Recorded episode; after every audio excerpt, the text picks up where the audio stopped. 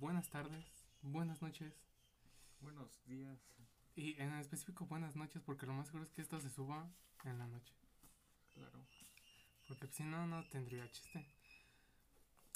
Pero el día de hoy eh, pues, queremos ejemplificar unas cuantas historias de terror. Porque sí, este podcast no nomás es de comedia. Bueno, sí, pero no. sí, pero.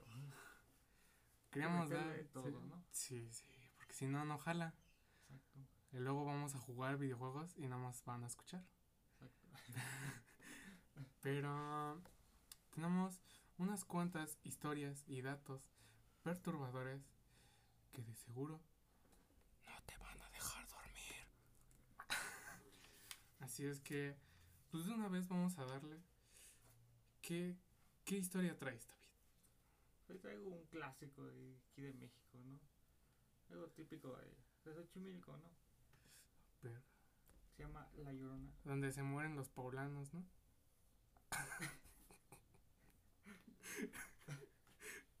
Por favor. Ah, por cierto, hoy nos, no nos acompaña un gran amigo. Porque pues. Ya ¿Por sabe, qué? ¿no? O sea. Pues sabe, ay, no quiero salir. Sí, pues, está, está enfermo de la cabeza.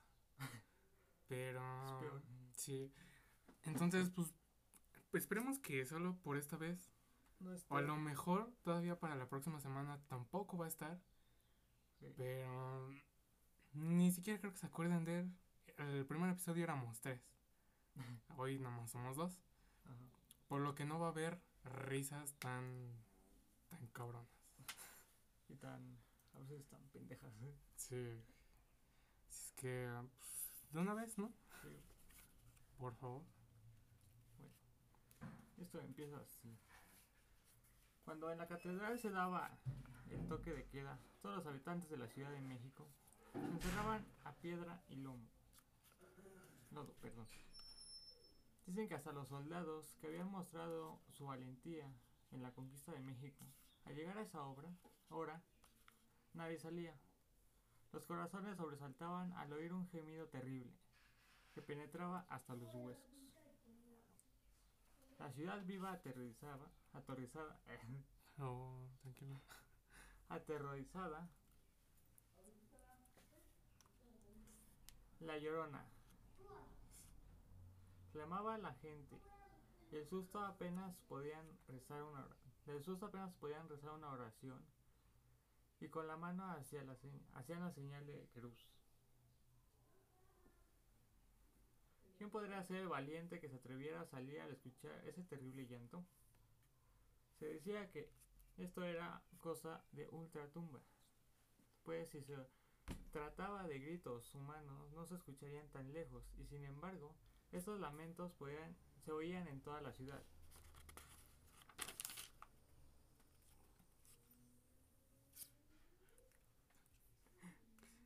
Hubo algunos... hubo- ah, eh, Tranquilo, tú prosigue. es que me distraes, güey. Oh,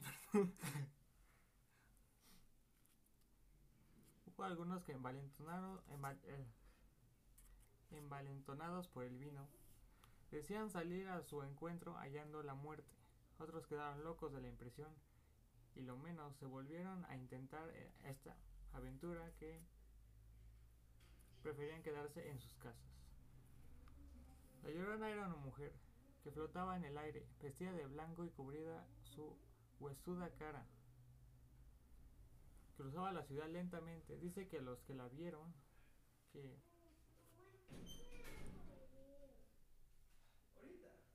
que alcanzaba los brazos y emitía a qué geme. Una queja, ¿no? Una queja. Ay, me quejo. Ajá. Bueno, emitía aquel gemido angustioso que asustaba a todos. Ay, ay, mis hijos. ¿Qué será de mis hijos? Cuando llegaba a la planta, a la planta mayor, ah no, plaza, perdón. Ahí se hincaba, besaba el suelo y se ponía a llorar con mucha desesperación, con un largo ay, ay. De pronto desaparecía como si se escondiera ante las nubes. Entre las nubes. Esto pasaba todas las noches en la Ciudad de México. Muchas de las eh, muchas eran las versiones diferentes de ella. Perdón, fui por agua. Unos decían que la mujer había fallecido lejos de su esposo, a quien amaba profundamente. Otros afirmaban que la mujer nunca pudo ca- casarse, pues la sorprendió la muerte, antes de que dieran su, le dieran, bueno, que dieran su mano y que el caballero se encontrara perdido en vicios. No.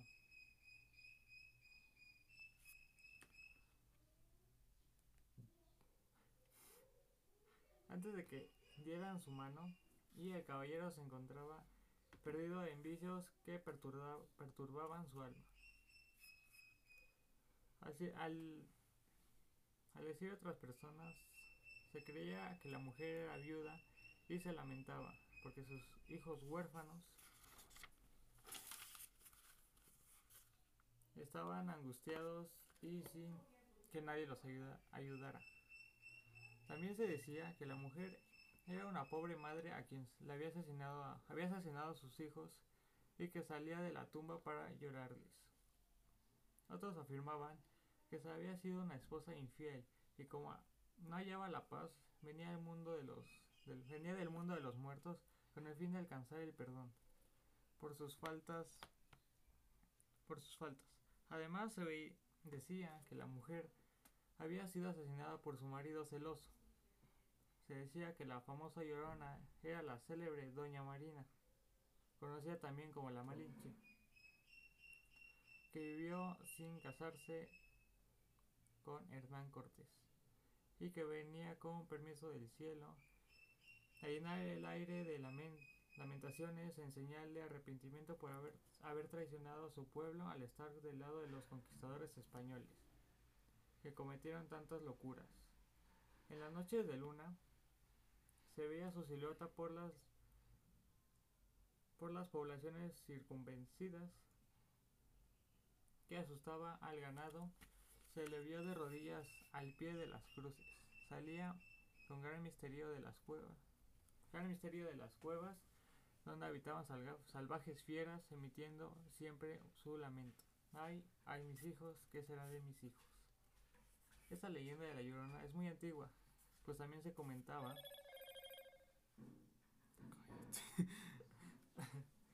que se trataba de mujeres que morían en el parto. Solían venir en una fecha determinada convirtiéndose en fantasmas para asustar a los camineros a quienes transitaban por ahí.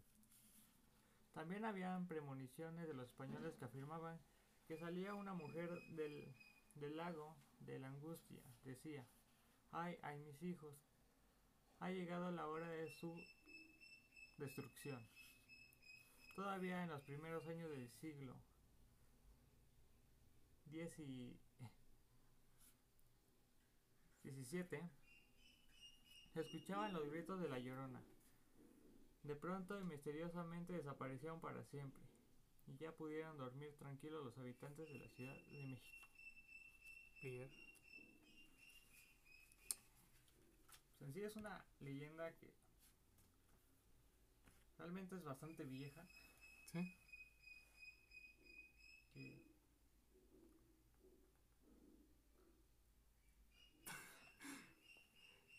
Oye, una cosa, ahorita me surgió una duda. ¿Tú has tenido alguna experiencia así con, con- ahora que estamos hablando de la llorona, con, con ella? mm, la verdad no. ¿Ah? Nunca he escuchado ni visto nada, por suerte. Bueno, yo tampoco, pero dicen en mi familia porque dicen que a mi abuelo se le apareció. Dice, A ver. no sé, porque yo no conocía a mi abuelo. Por dos. Pero dicen-. Dicen que mi abuelo decía que tenía este, o sea, que era una mujer, pues escultural. Dice que al momento de voltearse y que la vio de frente y quitarse el velo, tenía cara de caballo. Así dicen. No sé. Pero. pero si, si lo oyes en la noche, güey. de la manera que sea, güey. Te saca No, un sí, pinche sí. pedazo de alma, güey. No, no, no. Tan solo escuchar a los pinches gatos, güey, que luego piensas que es un niño, güey, gritando. Ajá, sí. Dices, no mames. Pero, no, mira. Qué bueno que nadie ha tenido una experiencia tan, tan cabrona. Bueno, yo sí una vez. ¿Te das cuenta que era de noche? Ok. Estaba escuchando música, traía los audífonos. En eso, primero paré la música y me quité los audífonos. Eso, cuando me los quito, en mi oído escucho un susurro, como de una niña chiquita. Y, ay, güey, qué pedo. Ya era bien tarde. Pero haz de cuenta que yo estaba solo en mi cuarto y justamente del lado donde lo escuché, estaba pegado, estaba acostado en mi cama y de ese lado estaba la pared. O sea, no había realmente nada que... Que pudieras escuchar. Ajá. Pues yo, no sé si a ustedes les pasa o te pasa que de repente estás con los audífonos y escuchas tu nombre, sabiendo Ah, que no hay nadie, pero sientes que te están llamando y comienzas a hablar tú solo. Ajá. No, no. Ay. Bueno, pues yo tengo otra que, que ni siquiera la he leído, pero espero que sea buena. Esperemos. Esperemos, porque si no, a la mierda el programa. Pero es el visitante nocturno. Y dice así. Y cito. Leonor se mudaba de nuevo. A su madre le encantaba la restauración, así que su predilección para las casas antiguas empujaba a la familia a llevar una vida más bien nómada. Era la primera noche que dormía allí y como siempre su madre le había dejado una pequeña bombilla encendida para espantar todos sus miedos. Cada vez que se cambian de casa, la costu la costaba, le costaba Mira, mira, mira. Ay, qué. Le costaba conciliar el sueño. La primera noche apenas durmió. El crujir de las ventanas y del parque la despertaba continuamente. Pasaron tres días más hasta que empezó a acostumbrarse a los ruidos y descansó del tirón. Una semana después, una noche fría, un fuerte estruendo, un fuerte estruendo, un fuerte, muy fuerte estruendo. Ya la perdí. no mames, no le tomen capturas a unas historias. Verga. Un fuerte estruendo, Ajá. muy ruidoso. Muy fuerte, ¿no? Muy, muy, mu- mucho. Mucho. No mames, ya me fue a la otra historia. Verga, no la encuentro, güey, qué pedo. No, pues sí, este. Tenemos De- problemas técnicos. Ahí tienen media hora de investigación para nada. claro. Pero. ps, a ver, deja ver. Verga,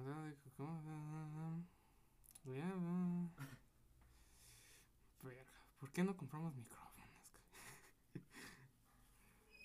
Vean. Pues, ¿cómo ven si mejor? Después de este epic fail. Verga, ¿cómo esto va a quedar terrorífico? Creo que lo único terrorífico es el sonido de fondo. Sí, no ma- Oye, ¿qué te parece mejor? Leo unas cuantas, pues, profecías.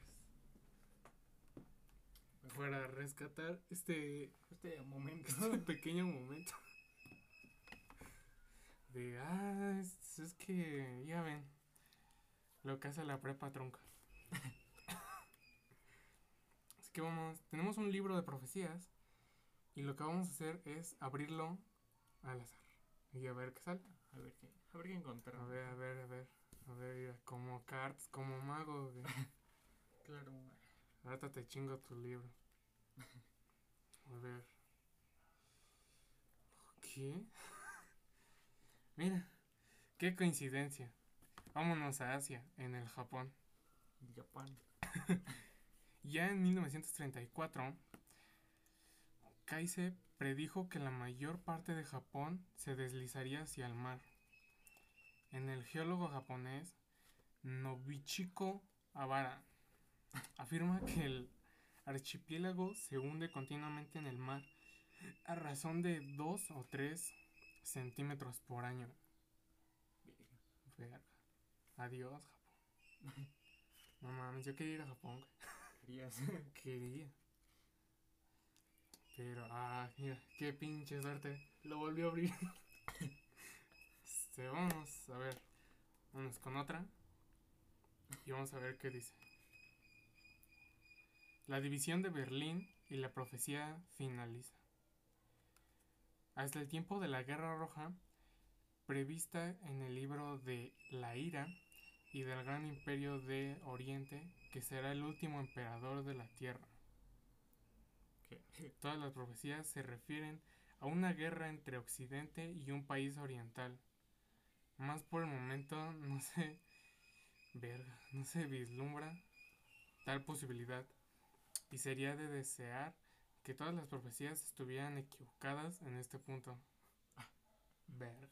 O sea, se supone que Occidente es América, ¿no? No mami, no. Ox- Occidente desde este lado. Oriente. Porque están hablando de Berlín. No, Berlín es este. Bueno, pero es, eh. Bueno, sí, pero con el occidente, con el oriente, que sería Japón, Sí, güey. o bueno, Asia. Como una entre O Corea. Europa y Asia. Pues sí. Verga, no quisiera hablar de políticos. Eso voy a cambiar de profecía. Verga. Tomás. Toma. Ah, chinga, este está, creo que este está largo. El famoso secreto de Fátima nunca ha sido revelado en su totalidad. Ok. Creo que Fátima se refiere a la Virgen de Fátima, ¿no? Mm, No sé. La verdad No. no sé. Ferente, puta, pinche librito. A los judíos de los que no habla la profecía, la Segunda Guerra Mundial no fue mucho peor que la primera. Por otra parte, en la época de esta profecía, Rusia se hallaba en los albores de su revolución comunista, sin que hubiese estallado todavía en realidad. Por tanto, la única explicación posible sería que la Virgen, mira sí, abominara el dominio de los mares y abogase precisamente en favor de dicha revolución. Chinga. O sea que. O sea, o sea. Perdón, no veo. Ustedes disculparán, pero la miopía no me permite leer bien. Pero porque no te pusiste desde un principio los lentes. Digo yo. Ya ves, ya ves. Respe- respecto a la gran luz como señal de Dios, hay que destacar que todos los comentadores de esta profecía hablan de una aurora boreal que fue visible en toda Europa entre las 21 y las 23 horas. La noche del 25 y 26 de enero del 1934 o sea, menos de dos meses después de que Hitler invadiese Australia. Esta aurora boreal, cierto, no fue prevista por ningún observatorio astronómico, por lo que no se correspondía con ningún fenómeno registrado anticipado. Por tanto, muchas de las calificaciones, muchos han calificado de milagro pero un alquimista conocido como Eugenio Cancelate declaró haberse afectuado aquel, es, aquel mismo día. Una experiencia de laboratorio cuyo resultado sería dicha aurora boreal. O sea, escudándose. Exacto. Eh, una, espantosa guerra, una espantosa guerra sobrevendrá en la segunda mitad del siglo XX. Entonces caerá del cielo fuego y humo y se, des- se derrumbará todo lo que está en pie. Millones y millones de seres humanos perderán la vida de una hora a otra, y los que sobrevivan lamentarán no haber muerto. Habrá tripulaciones por doquier, y toda la tierra reinará la miseria y la desolación. Esa es la profecía. O sea, O sea, guerra- Segunda Guerra Mundial la predijo una pirge. O bueno, de, de acuerdo, según yo la escritura que venía, lo más seguro es que vendría en la Biblia, a lo mejor. pero no viene en qué parte, sino para averiguar. Porque así, porque como es especial de terror, a huevo teníamos que tener Biblias aquí. Claro. Que, faltó que fuera un poquito más tarde, ¿no? sí, pero pues, ni de pedo hago esto en la noche. No, yo sí. No, yo soy bien cool. Unas velitas. No, A las 12 de la noche. no porque esa hora me duermo. ¿Qué te parece un, a futuro un directo, güey? A las de agua cuando teníamos más. Ya más. Más potencial. Ah, sí. Que haya más seguidores. Y haya más equipo. Que haya más equipo. Que haya más protección. Exacto. No sé, llamarle a Carlos Trejo para que nos cuide. Verga, hacer un directo A las 12. con la Ouija. Ah, tampoco aguanta. Ah, bueno, entonces no. güey. Sería mal, ¿eh? Sería, sería bueno. Pero pues como estamos valiendo verga ahorita, pues Sí, no lo vamos a hacer. Sería Entonces, muy, muy a futuro. sí, chínganse. o háganlo ustedes a la verga. Pero, ¿tienes otra historia o algo más? ¿Qué más nos podremos leer? Porque cabe destacar que tenemos libros de Carlos Trejo, Sí. pero no quisiera leerlos porque que de por sí tengo miopía y me vaya a dar cáncer en los ojos. Exacto. Entonces, pues no mames. Es como que no, ¿no? Mm, ver, el pípila, güey. Sí. La maldición de la luz. Si quieres. Leyenda del tecolote. No mames, bien mexicano todo, güey. Dos comadres. La casa de las brujas. Verga, ese se ve bueno. A ver. 40. 40. La 40, ¿no? Porque 40. Aquí está. Ah, no, pues sí está corta.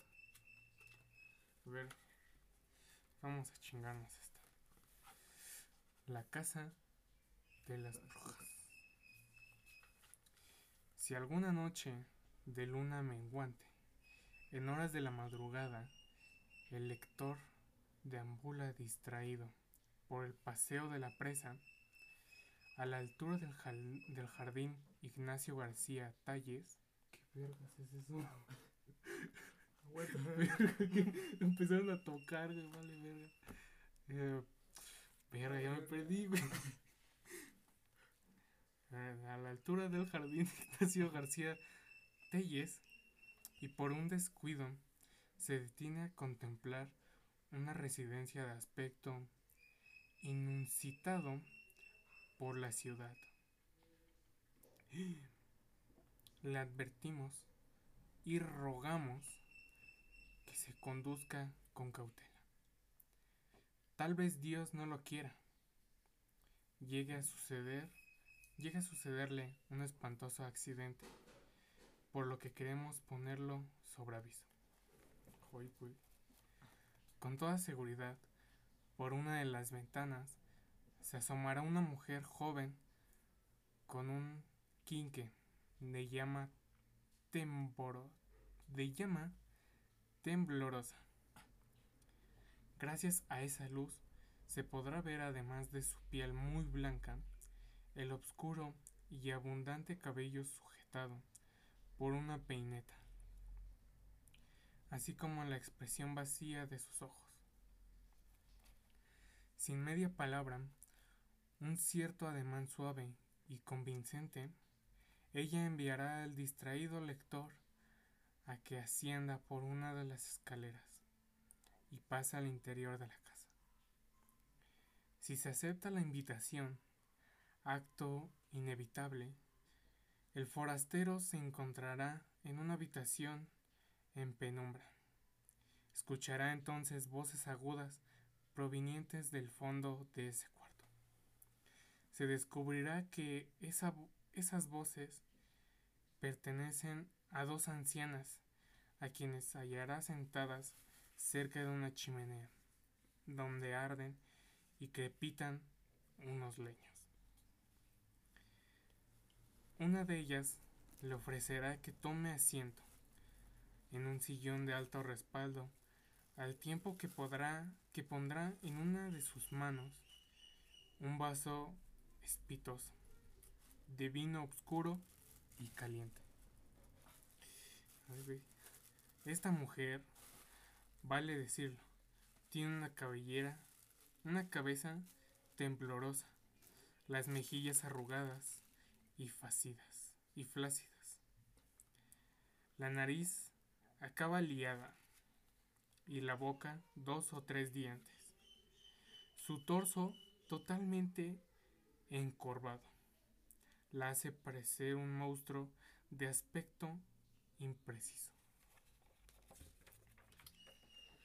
Al visitante de pronto le parecerá que las manos de aquella anciana tendrán semejanza con las de un buitre, como lo son un efecto, como lo son en efecto. Pero en esta circunstancia es preferible no dar muestra de temor y sobresalto. La otra anciana, por su parte, no dejará de mostrarse indiferente si bien mantendrá su mirada clavada en la figura del intruso. En el, en el ánimo de esta persona, el deleite de ese vino producirá su natural efecto. Aquel ambiente escalofriante no tendrá, no tardará en ser agradable. Lo más seguro entonces es que la anciana de la joroba le insinúe pasar la noche dentro de esa casa, cerca de la joven de piel blanca, a la cual será difícil negarse. De nueva cuenta, y he aquí nuestra advertencia. Si aún, si, si aún tienes valentía suficiente, niéguese. Un pozo con ratas, alacranes, serpientes y tarántulas una cama que se transforma en ataúd hermético o un filtro mortífero con aspecto de elixir amoroso. Probablemente sean los elementos que te lleven al término de tu noche y de la vida. Y óyelo bien, no es leyendo. Ver, termina con esto roguemos a Dios que tus horas no acaben de este modo. Aunque haya algunos que afirman a la luz del día que en esta casa jamás de los jamases nada ha sucedido, que se vive en ella como Dios manda, aunque haya quienes declaren que hay... Ay, ya me perdí. es que sí me dio miedo. Hay quienes declaren que la casa se denomina de brujas, porque su estilo arquitectónico es semejante al de ciertas residencias holandesas. Por sí, por sí o por no, lector amigo o escuchante. No detengas tu paso más de lo necesario ante la reja de este inofensivo edificio en ninguna noche de luna menguante. Ver. Sí sirvo para hacer videos de terror, ¿verdad? Ver. No mames, me da un chingo de miedo las brujas. No mames.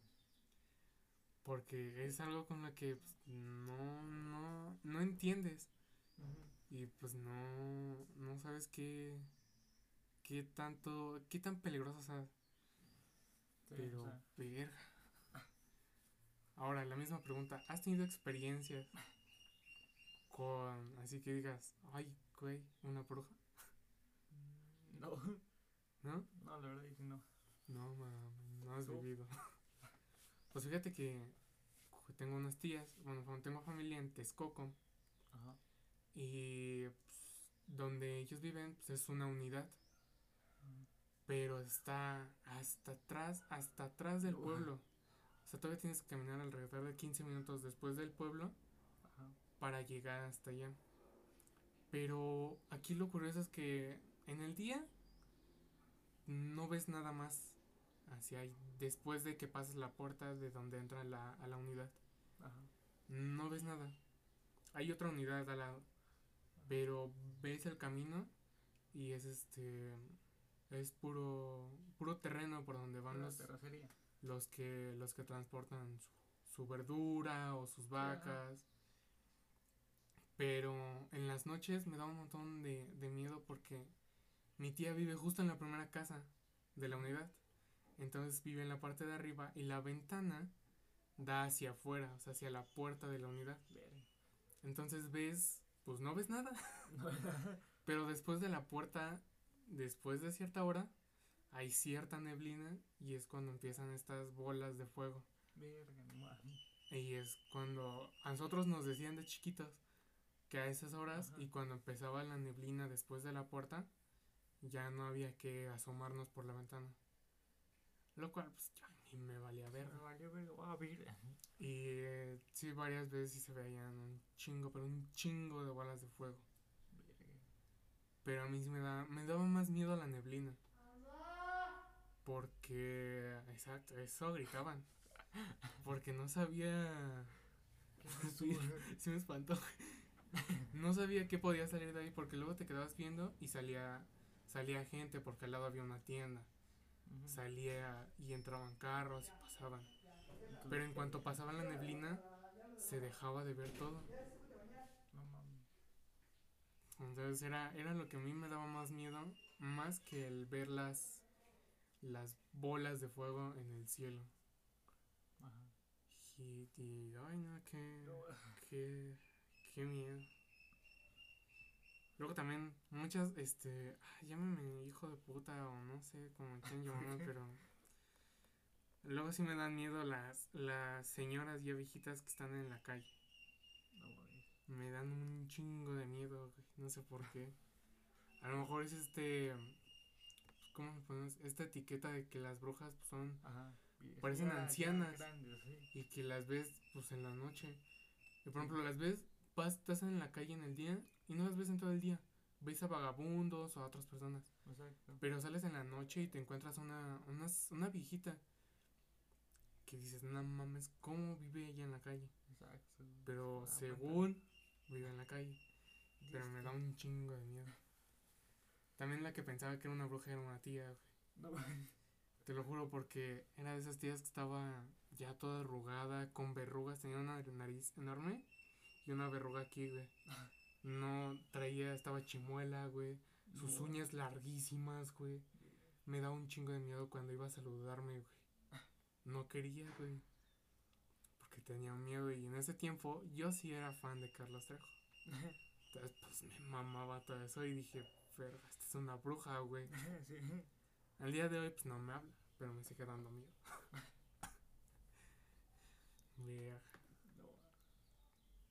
¿Tienes otra? Sí. Hablando de algo de brujas. Ok. Se llama La Hermosa Hechicera. Y empieza así. La deslumbrante belleza de unos ojos verdes, un rostro mo- moreno, hizo que Alonso volteara con la boca semiabierta para seguir viendo a la joven que acababa de pasar a su lado. De inmediato preguntó a su acompañante, ¿quién es esa muchacha? Será mejor que no te hagas ilusiones con ella, respondió su amigo. En- es muy seria, algo extraña. La llaman la mulata. Y dicen que ningún hombre se le hace, le hace caso. Alonso Balvanera Esas palabras fueron como un reto que aumentó sus ansias de conquistar. Su padre lo había enviado hacía poco, hacía poco tiempo a la Nueva España para hacer fortuna. Y en la floreciente Ciudad de México habían enterrado con el pie de, entrado con el pie derecho. Era puesto y era la y venía de la península ibérica. Además, presumía de cierto parentesco con el, el entonces virrey.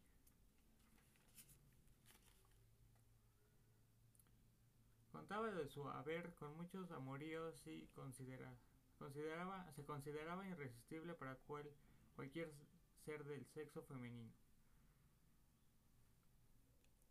Desde que se topó con la mulata, su objetivo fue que los ojos hermosísimos de la joven se vieran am amorosa, amorosamente en los suyos.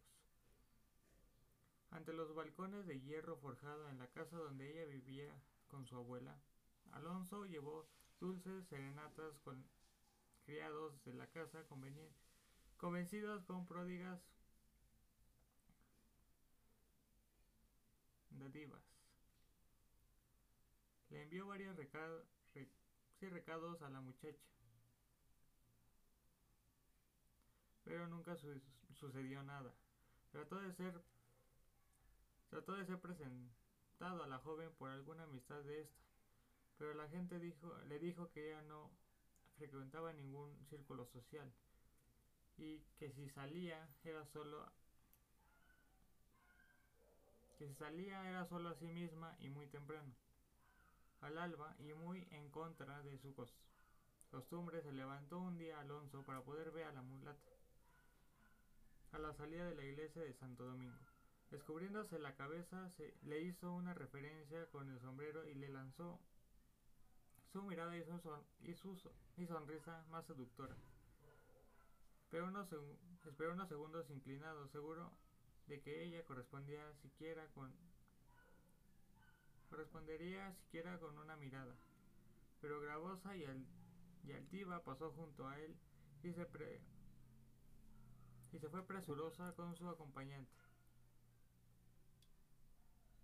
Un mocetón muy alto y fornido de piel oscura, así miró a Alonso, pero con fiereza, y frunciendo el ceño.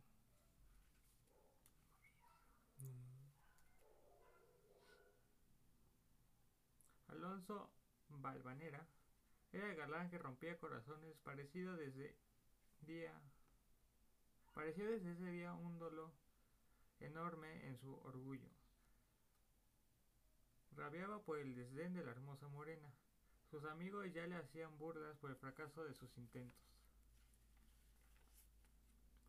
Una noche salió de una taberna muy envalentonado debido al exceso de alcohol que había ingerido.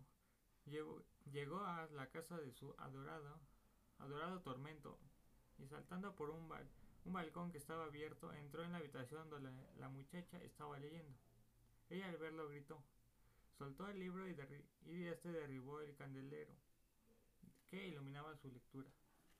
Un gato negro que dormitaba sobre un sillón se,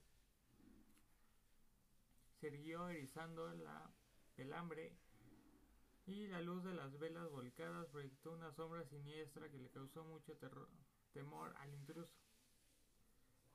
Esto y el... Uy, uy. Así se escuchó, ¿ya? Sí. Pinche estruendo tan cabrón. Y esto y el rumor de criados que ya acudían hicieron que Alonso salía rápidamente de la forma de la misma forma en que había entrado. A partir de entonces, el pretendiente fr frustrado se dedicó a renegar infundidos por todos los lados sobre la muchacha. Ese negro que la acompañaba es, la es el mismísimo demonio, decía, y agradaba, y agregaba, agregaba, y ella es una hechicera, igual que su abuela. Yo lo vi transformarse en felino, lo juro, decía persi para hacer verídico su relato. La abuela de la mulata, doña María Ignacia, era una anciana apacible y bondadosa, que ayudaba a cuando la gente podía, a cuanta gente podía. Y como sabía las virtudes de las plantas, a veces daba a las personas enfermas pomadas, emplastos y cocimientos de hierbas para curar sus dolencias. En su juventud fue esclava y sirvió en la casa de un hombre rico y enamorado de ella. Le hizo su esposa y tuvieron dos hijas. Envi enviudó y sus hijas se casaron con unos hombres que las hicieron felices. María Ignacia fue la abuela de una linda niñita y de un varón, pero sus hijas y los maridos de estos fallecieron por la epidemia de tifo y quedaron a su, a su cuidado sus nietos, la mulata y su primo. Aquel muchacho fuertachón, de hermosa piel oscura, que reciente, recientemente había llegado a, llegado a Veracruz, donde atendía negocios de su abuela. Los chismes que iniciara Alonso con respecto a la familia resbalaban como serpientes de boca en boca, hasta los largos oídos de, la Santa Inquisición. En aquella época la Iglesia Católica tenía institución, tenía esa vergonzosa institución para juzgar y castigar severamente cualquier acción que afectara sus intereses. Cualquier persona, pobre o rica, plebeya o de la nobleza, estaba expuesta a caer en las garras de ese tribunal. También podía ser acusada anónimamente, y en muchísimas ocasiones fueron denunciadas personas inocentes por venganzas personales o incluso perdieron sus bienes. Se pasan de verga. A las tenebrosas cárceles de la Perpetua, situadas en lo que hoy es la esquina de Venezuela y Brasil, fueron llevados aquellos dos jóvenes y su frágil abuela que falleció después de unos días de reclusión en la insalubre mazmorra a la que se fue confiada. El joven, a pesar de su fuerza, no pudo sobrevivir luego de haber sido atormentado en el potro. Infame, infame instrumento de tortura en donde le jalaron los brazos y piernas hasta desmembrarlo descoyuntarlo. Mientras, mientras lo presionaban sus verdugos diciéndole, tú eres Satanás, confiésalo, negro inmundo. Cuando la muchacha supo el terrible fin de sus únicos familiares en el mundo, los seres más queridos de su vida, no lloró. Ella no tenía lágrimas. Su, su dolor era inconmensurable. Pidió un sacerdote para confesarse. Cuando este llegó a la inmunda celda, la muchacha le dijo, me han acusado de algo que no soy, pero ahora voy a hacerlo. El tono de su voz, la determinación con que habló y la mirada que había en sus ojos asustaron al, fraile, que, retrocedió temblando y salió de calabozo murmurando oraciones. Al día siguiente un carcelero escuchó extraños ruidos en la celda y al asomarse por la mirilla de la puerta vio que la joven dibujaba un navío con una piedra filosa sobre las toscas paredes. Delineaba con habilidad las pequeñas velas con sus dos palos. Era un, con sus dos palos. Era un bergatín goleta, realizado con tanta perfección que el hombre murmuró asombrado. Solo le falta navegar. La muchacha volvió, volvió el rostro y sonriendo enigmáticamente le dijo, ¿quieres que navegue? Lo hará. Después, sin dejar de mirarlo a los ojos, se acercó a la puerta y dijo, imagina tú el mar. El custodioso no pudo resistir la mirada de la joven y cerró los ojos, porque lo deslumbró de la intensidad de una luz que emanaba de ellos. ¿Lo al abrirlo, la muchacha ya no estaba. Ni el hermoso navío dibujado sobre la pared y el ah, ni el hermoso navío dibujado sobre la pared había desaparecido. Solo escuchaba el rumor del agua, como de las olas rompiendo sobre el ocaso en una embarcación. Se hizo una investigación, se interrogó exhausti- exhaustivamente al carcelero. De una y otra vez repetía con angustia lo que había sucedido. Desapareció. Se fue en su embarcación. Y aunque se sospechó que el carcelero se había dejado escapar, no se tenían pruebas y nada pudieron im- imputarle. Por su parte, el infame galán Alonso Val- Vanera fue recluido en un hospital para enfermos mentales, pues se le había pasado diciendo que con ojos, desorbi- con ojos desorbitados que un enorme gato negro lo perseguía. Además gritaba y manoteaba pidiendo que le quitaran a la fiera de encima, sin que nadie viera nada. No mames. Todo por el amor. No mames. Verga, no sé, no sé, no sé qué decir, me quedé pendejo. güey. Por eso tengan cuidado aquí en, con las personas que Sí, ¿con quién se meten? No mames. sí, Porque o son menores de edad o te terminan atormentando, güey, no mames. sí, no. Que por cabo es lo mismo. Pero. Verga, no sé si sea bueno leer esto, pero me vale verga, lo voy a leer. ¿Qué te parece si es la última y nos vamos con unos datos? Porque, sorprendentemente, ya llevamos 46 minutos. Entonces, vámonos. El reto en el panteón. Verga. Luis era un jovenzuelo que siempre sobresalía en el, cor- en, en el corro de sus amigos. ¿no? En el cotorreo, ¿no? Me imagino En el corro. ¿Qué el es eso? que se corre el ¿Qué es eso, Guanajuato? A su alcance estaban todos los recursos para adelantarse a sus compañeros. Ah, yo creo que corriendo. Ajá, corriendo. Ah, ay, no, pinche Guanajuato. Él escribió el libro, no mames. No mames. Las iniciativas partían de su imaginación. Hombre afortunado, triunfaba en todo lo que emprendía. Una ocasión, queriendo hacerse notar por sus extravagantes ideas, invitó a sus condiscípulos para una apuesta, tanto más rara cuando irreverente. No sé si yo estoy leyendo mal o está mal redactado. Libro. El que se sintiera mal hombre, el, ah, no, el que se sintiera más hombre, entraría al cementerio del lugar a las 12 de la noche, dejando una señal que los demás comprobarían al día siguiente. Pero esta vez, como siempre, Luis daba la idea, mas no la realizaba. Ah, che puto. Vamos al panteón. No, ya me culé. no, es chicolero. No mames. Pinche gente.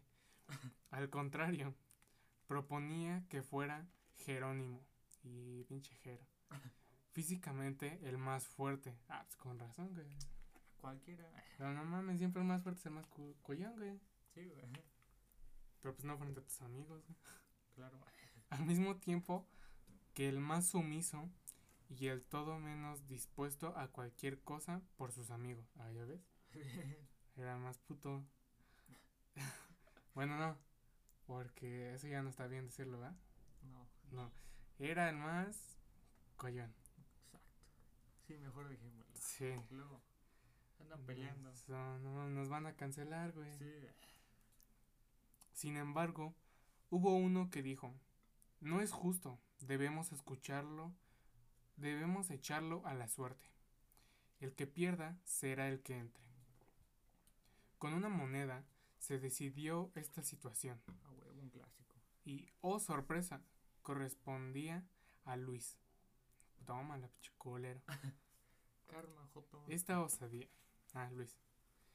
Aunque en el fondo era algo cobarde y en esta ocasión sentía temor de un modo particular.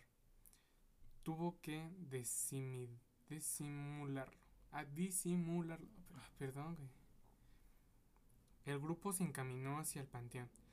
Debemos decir que esto sucedió a principios del siglo, cuando en esta ciudad de Guanajuato funcionaba la antigua escuela de medicina.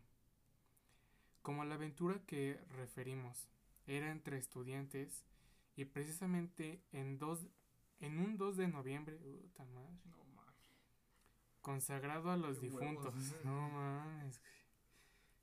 Fue que Luis concibi- concibió la sacrilegia idea de que esa noche sería la visita al sitio funerario. No creo que haya sido nada más su visita. No, no mames. Se usaba para entonces un lugar de abrigo, la amplia capa de estilo español. Imaginemos al grupo ya en la puerta del cementerio. El, el perdedor, como seña conven- convenida, clavaría una estaca en alguna tumba de las que estuvieran al fondo pues así atravesaría totalmente el campo santo. Sin remedio, Luis tendía que tenía que entrar y entró.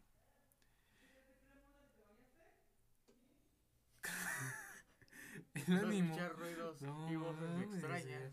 que si se bañó, dice, el ánimo le sobrecolgaba. Le le sobrecogía.